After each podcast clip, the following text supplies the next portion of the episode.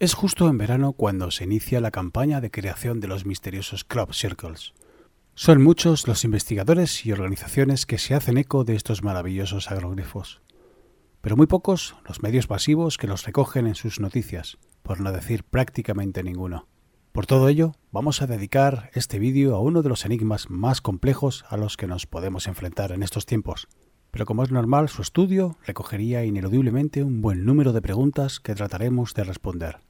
¿Quién realiza los círculos y por qué? Esto aún no está claro, no se conoce su origen, o qué o quiénes realizan tan complejos diseños. Todos son especulaciones, hipótesis u opiniones, pero lo cierto es que su procedencia parece ser de alguien con grandes conocimientos en ciencias, matemáticas, tecnología, sobre todo porque en estos increíbles diseños se observan complejos problemas matemáticos con todo tipo de mensajes, algunos descifrados y otros no. ¿Cuál es el objetivo de los crop circles? Buena pregunta.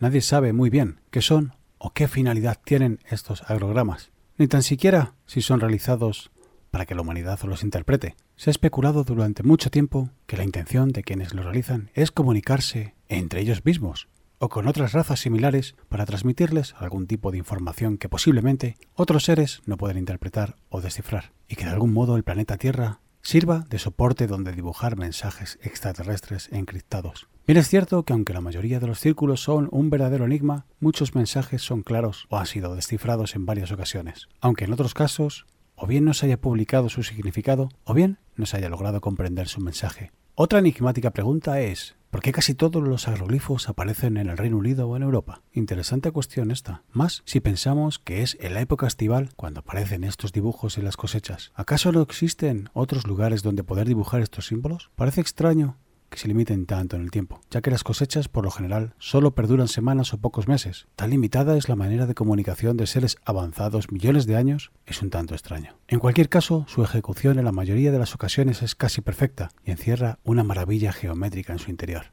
Pero si tan importantes mensajes guardan en su interior, ¿por qué no manifestarlo de otro modo? Esto también es un auténtico misterio. No deja de ser curioso que alguien emplee tanta energía como al parecer se necesita para confeccionar un trabajo de este tipo, simplemente para hacernos saber si la luna está llena, si hay un eclipse o cosas por el estilo. ¿No sería más fácil enviar una carta o un email con lo que queremos transmitir? Mejor que manchar nuestro ovni, no lo sé. Es una reflexión que dejo ahí. Experimento sociológico, forma de comunicación, mensajes encriptados. Lo cierto es que año tras año se repiten y tan solo en un breve lapso de tiempo. ¿Por qué? ¿Acaso es solo durante un tiempo que podemos comunicarnos con el planeta?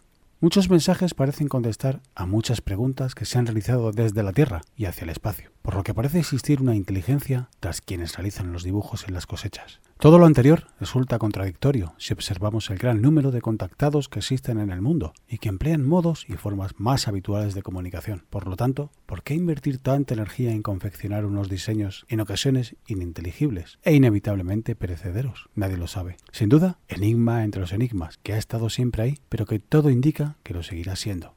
Y durante mucho tiempo.